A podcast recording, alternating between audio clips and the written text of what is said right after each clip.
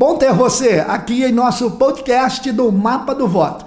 E neste momento que nós estamos agora participando de muitas articulações e principalmente bochichos de bastidores sobre partidos, sobre federações, sobre a situação que os candidatos que ainda não escolheram partido devem, pelo menos, iniciar esta escolha. A pré-campanha começa agora, ou eu preciso primeiro estar em um partido, enfim. Existem muitas dúvidas, as quais me chegam pelos nossos grupos de WhatsApp e que eu tenho certeza são suas dúvidas também, ou pelo menos algumas delas. Se você também tem uma dúvida, aproveite no nosso WhatsApp 17 99794 1461. Você pode ingressar nos grupos de WhatsApp da Academia Mapa do Voto e também participar conosco sobre estas questões e os conteúdos que eu vou produzindo gratuitamente, vou postando nos grupos. Você também tem a opção do curso, tá certo? O curso da academia você também encontra nos grupos de WhatsApp. Basta você então ingressar a partir de agora. 17 99794 1461. Mas também tem um link aqui embaixo para você clicar e participar. Bem, eu tenho certeza que muitas dúvidas pairam agora sobre qual partido ingressar quanto de dinheiro você vai receber para a sua campanha e, principalmente, vai ser muito tranquila a escolha desse partido para que você seja o primeiro da lista, segundo da lista, mais votado? Então, não é bem assim. Muitas pessoas fazem cálculos bastante antecipados, imaginando que dá-se para ter ideia do quanto que se precisa para ingressar, ter uma cadeira, ser eleito, enfim. Mas isso não depende única e exclusivamente do partido que você está. Depende também da conjuntura, da somatória dos votos válidos. E os votos válidos é exatamente o resultado do total de eleitores que votaram menos nulos e brancos, e também as abstenções. Então, dos que votaram, eles podem ter anulado o voto ou podem ter votado em branco. Então, a soma destes dois números mais a abstenção resulta, teoricamente, no que sobrou no voto válido. E a partir dos votos válidos é que se faz a conta do coeficiente partidário e esse quociente partidário, a gente tem uma fórmula para fazer isso. E eu vou postar à frente um pouco como é que você faz este cálculo. Por isso que eu digo que não é simples a gente entender quantos votos precisa.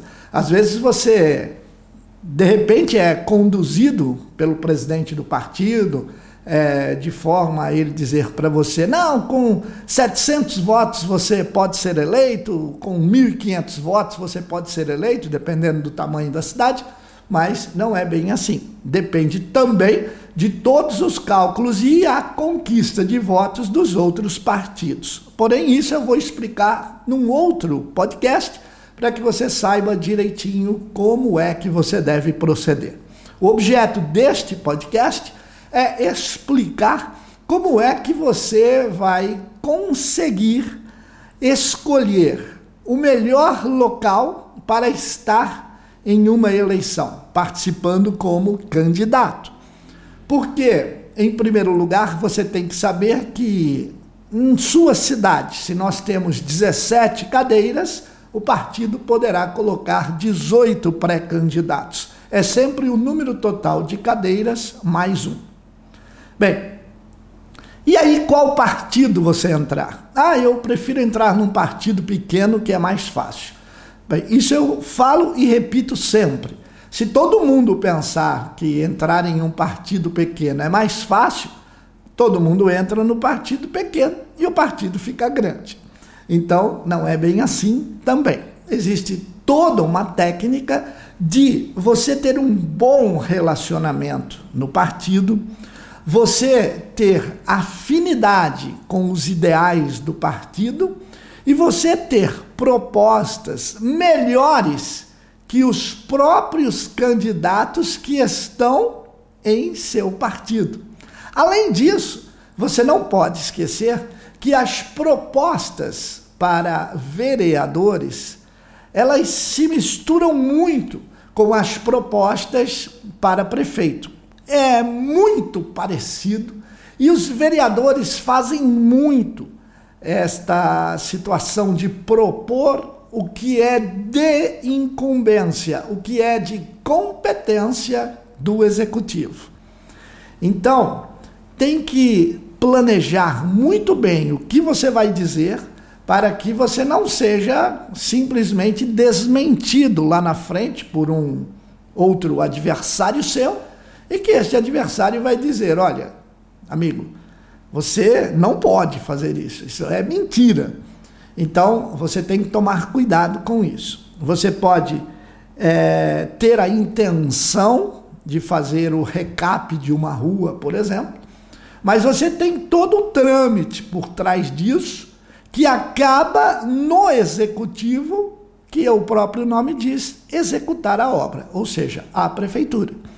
Mas existem certos arranjos, existem certas negociações, e eu estou falando tudo isso no bom sentido, existem até pressões que fazem com que, neste momento, então o prefeito ele decida por fazer esta obra.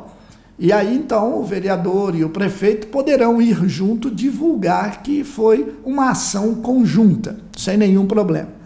Mas isso nós estamos falando lá do mandato. O nosso objetivo neste podcast é quem você ou qual partido você vai escolher para ficar ou principalmente como é que você vai agir.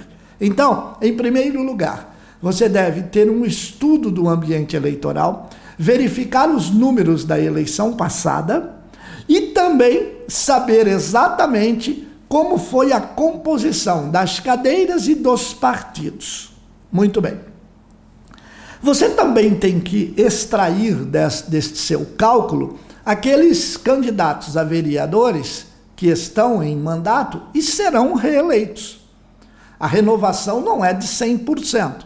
Então, quando nós dissemos olha, tem 17 cadeiras, não significa que tem 17 vagas. Podem ter apenas 7, podem ter apenas 10, podem ter apenas 8, ou pode ter apenas 15. Mas isso a gente só vai saber no resultado da eleição.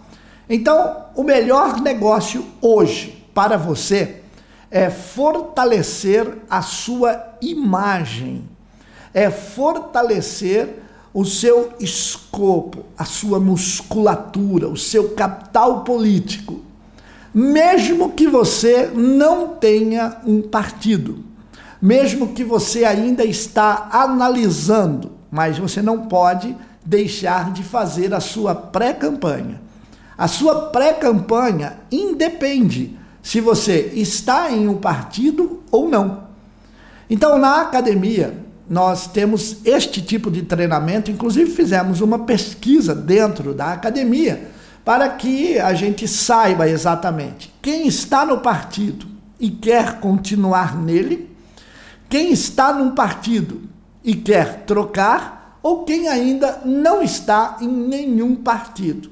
Então nós já sabemos os números, nós trabalhamos com é, técnicas apuradas de se promover e ajudar as pessoas a facilitar os cálculos e o entendimento para se ganhar uma eleição. É claro. Mas até então, você que ainda não está na academia, você deve iniciar a sua pré-campanha fazendo o seu nome, mostrando a que veio, falando de seus projetos e de seus ideais. Não se esqueça, que na pré-campanha é proibido por lei você denegrir a imagem de instituições públicas e também de pessoas. Ou seja, criticar o prefeito, dizer que a prefeitura não está fazendo tal coisa ou deixou de fazer outro, outra, outra coisa qualquer, e isso cair como uma forma de você estar denegrindo a imagem, você pode ser vítima de uma representação. Está na lei e é clara que na pré-campanha o candidato deve fazer as suas propostas, ingressar e participar de debates e principalmente fazer proposições. Tudo no âmbito positivo do cenário de pré-campanha. Tá ok? Bem, outros conteúdos vão ser postados aqui em outros podcasts, em outros vídeos, no grupo de WhatsApp ou dentro da academia, que é onde a gente fala os segredos, que a gente conta o como fazer. Aqui nós contamos o que fazer. Lá na academia nós contamos o como fazer.